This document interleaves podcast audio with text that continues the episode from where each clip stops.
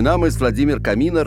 Ich bin privat ein Russe, beruflich ein deutscher Schriftsteller und seit vielen Jahren mit der Zeitschrift Ramp Auto unterwegs.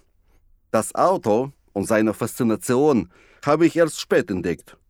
Michael Kökritz, der Chefredaktor von Ramp, wollte mich unbedingt als Autor in seinem Heft haben.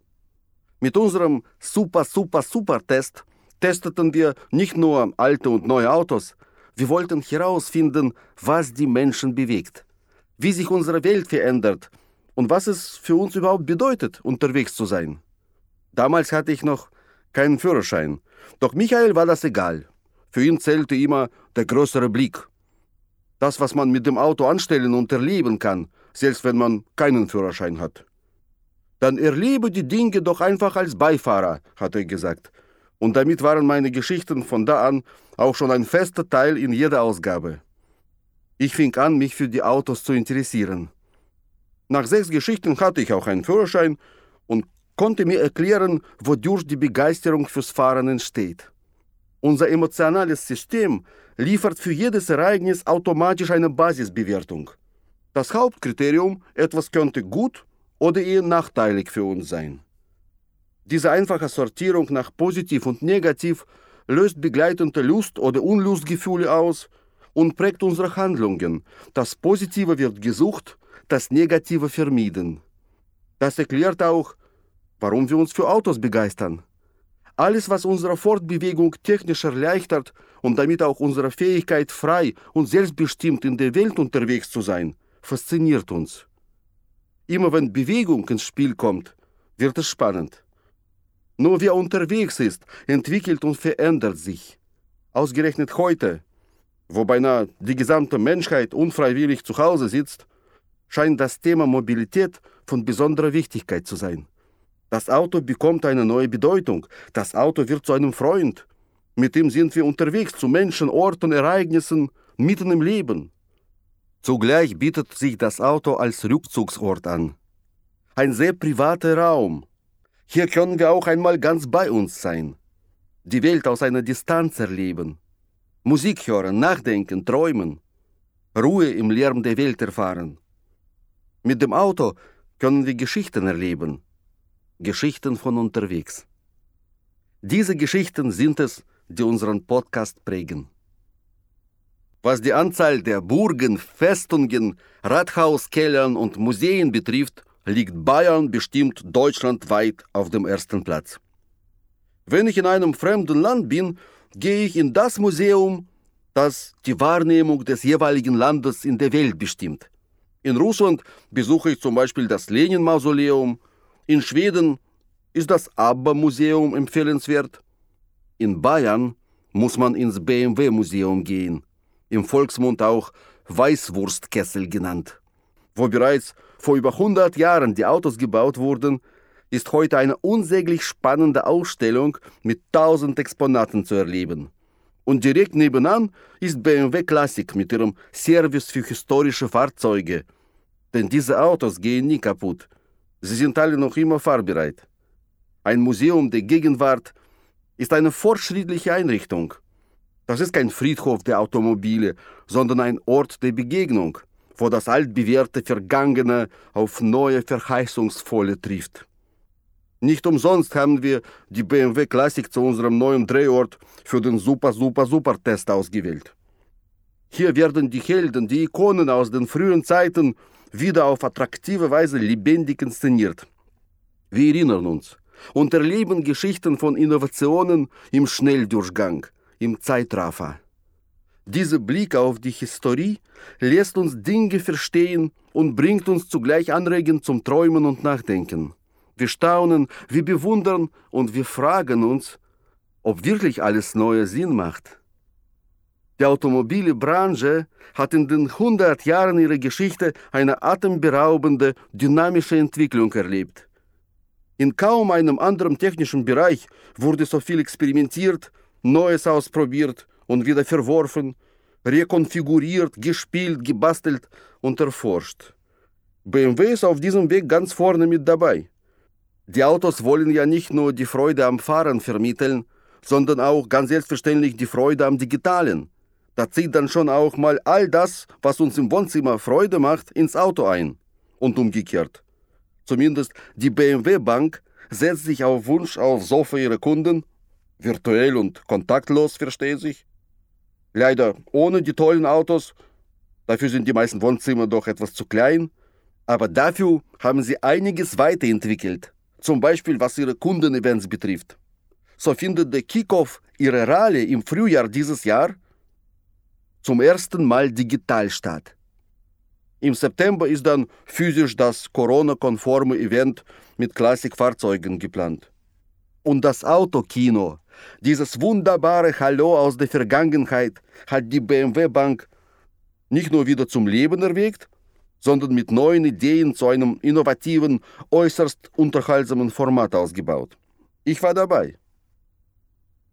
Doch die Bereitschaft, innovativ zu denken und zu handeln, hängt im Wesentlichen davon ab, wie wir mit den Veränderungen umgehen können. Der Mensch ist nämlich von Natur aus eher ein träges Wesen. Am liebsten will er, dass alles so bleibt, wie es war. Nur soll es halt besser werden. Wie das Auto im Laufe der Zeit immer besser wurde und wie schnell die Evolution des Autos voranging, erlebt man bei BMW Classic. Den Menschen auf dieser innovativen Reise mitzunehmen, sehe ich als eine der größten Herausforderungen unserer Zeit an. Die globale Aufgabe, die im Angang des 21. Jahrhunderts die Menschheit herausfordert, ist der tiefe Riss zwischen dem wissenschaftlichen, technischen Fortschritt und der kulturellen, sozialen Entwicklung der Menschen. Wir haben heute in unseren Händen beispiellose Wirkungsinstrumente. Wir können die Umwelt, unsere eigene Natur verändern, in das menschliche Genom eingreifen, die Ökologie des Planeten massiv beeinflussen, wir können Menschen wie Maschinen perfektionieren, aber wir haben keine Rückversicherung für den Fall, dass diese Eingriffe schiefgehen können. Wir haben kein Werkzeug, das gleichermaßen die sozialen Verbindungen und das Klima innerhalb einer Gesellschaft ähnlich perfektionieren kann. Mit technischen Innovationen verbessert der Mensch nicht nur seine Lebensbedienungen, er sägt leider auch an der Nabelschnur, die ihn mit der Natur verbindet. Er will seine Abhängigkeit von der Natur, seinen tierischen Ursprung aus der Autobiografie streichen. Er will die absolute Freiheit, sich seine Welt so zurechtzubiegen, wie er sich haben möchte. Der Mensch will das Paradies auf Erden. Diese Arbeit lockt und macht Spaß. Wer ins Paradies reisen will, für den ist oft genug schon der Weg das Ziel. Aber wie bei so vielen Reisen gibt es auch hier Staus, Umleitungen oder man hat gar die falsche Abzweigung genommen und muss ein Stück der Strecke wieder zurückfahren. Darüber kann man sich ärgern. Oder man kann mit dieser Situation bestmöglich umgehen. Letztlich ist das Leben nämlich wie ein Zebra, ein gestreiftes Pony. Ob es sich dabei nun um ein schwarzes Pony mit weißen Streifen handelt oder ein weißes Pony mit schwarzen Streifen, die Wahrheit liegt im Auge des Betrachters. Deshalb ist auch jedes Scheitern eine Einladung zum Neuanfang. Nach der Krise folgt ein Aufschwung.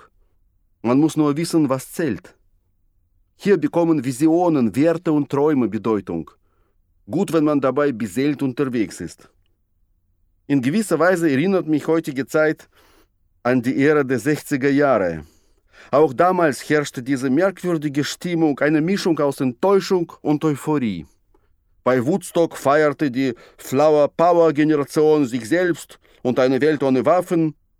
Ihre Altersgenossen führten gleichzeitig am anderen Ende der Welt in Vietnam einen ungerechten Krieg. Und ganz oben, auf dem leblosen Mond, steckte gerade der erste Amerikaner eine kleine Fahne in den Staub. Der Wille zu einer besseren Welt war damals sehr stark ausgeprägt. Die notwendige Radikalität der Jugend war ebenfalls vorhanden. Bloß die Mittel, um die Welt zu verändern, fehlten noch. Allein gute Musik, Weltraumkapsel und Feuerwehr reichten dafür nicht. Heute, wenn ich mich mit meinen Kindern und ihren Freunden unterhalte, sehe ich eine Generation, die versucht, sich mit einer hochentwickelten Technik, grandiosen Maschinen und innovativen Technologien in einer alten, etwas angeschlagenen Welt zurechtzufinden. Sie schauen auf diese Welt mit den Augen eines Einhorns. Dieses mythische Wesen ist einerseits ein niedliches Kuscheltier, andererseits lässt es sich nur von jungfräulichen Prinzessinnen reiten. Alle anderen trampelt es nieder. Das wollen wir natürlich nicht. Wie also nähern wir uns diesem Einhorn? Ein unbefangener, offener Blick, der idealerweise geprägt ist von der Liebe zum Leben, ist dafür keine schlechte Grundlage. Er ist unabdingbar für die Menschen, die die Welt retten wollen. Die neuen Generationen besitzen genug davon. Ihr Einhorn ist das innovative Denken und der technische Fortschritt. Sie haben Freude daran, die Dinge neu weiterzudenken, altbewährte bestehende Formate neu zu definieren und die Optionen der Technologie intelligent einzusetzen. Dabei kommen dann manchmal bahnbrechende Erfindungen heraus. Manchmal reicht auch schon ein ganz einfaches Umdenken. Haben Sie zum Beispiel mal versucht, an einem Berliner Kiosk eine Packung Kaugummi mit der Kreditkarte zu bezahlen? Vor einem Jahr wären Sie dafür gnadenlos ausgelacht worden, im besten Fall. Und heute, in einer Zeit voller gemaßregelter Kontaktlosigkeit, ist das kein Problem mehr.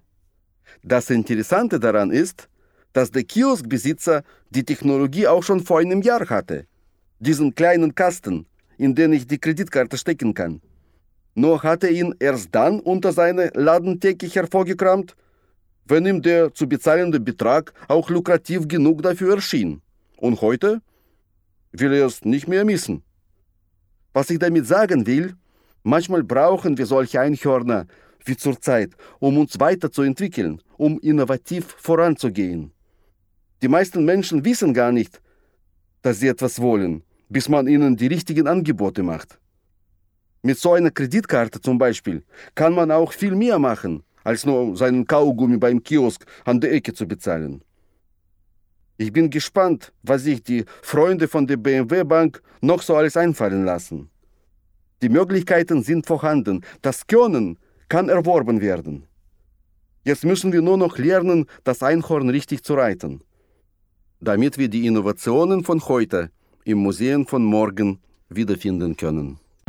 Thank you.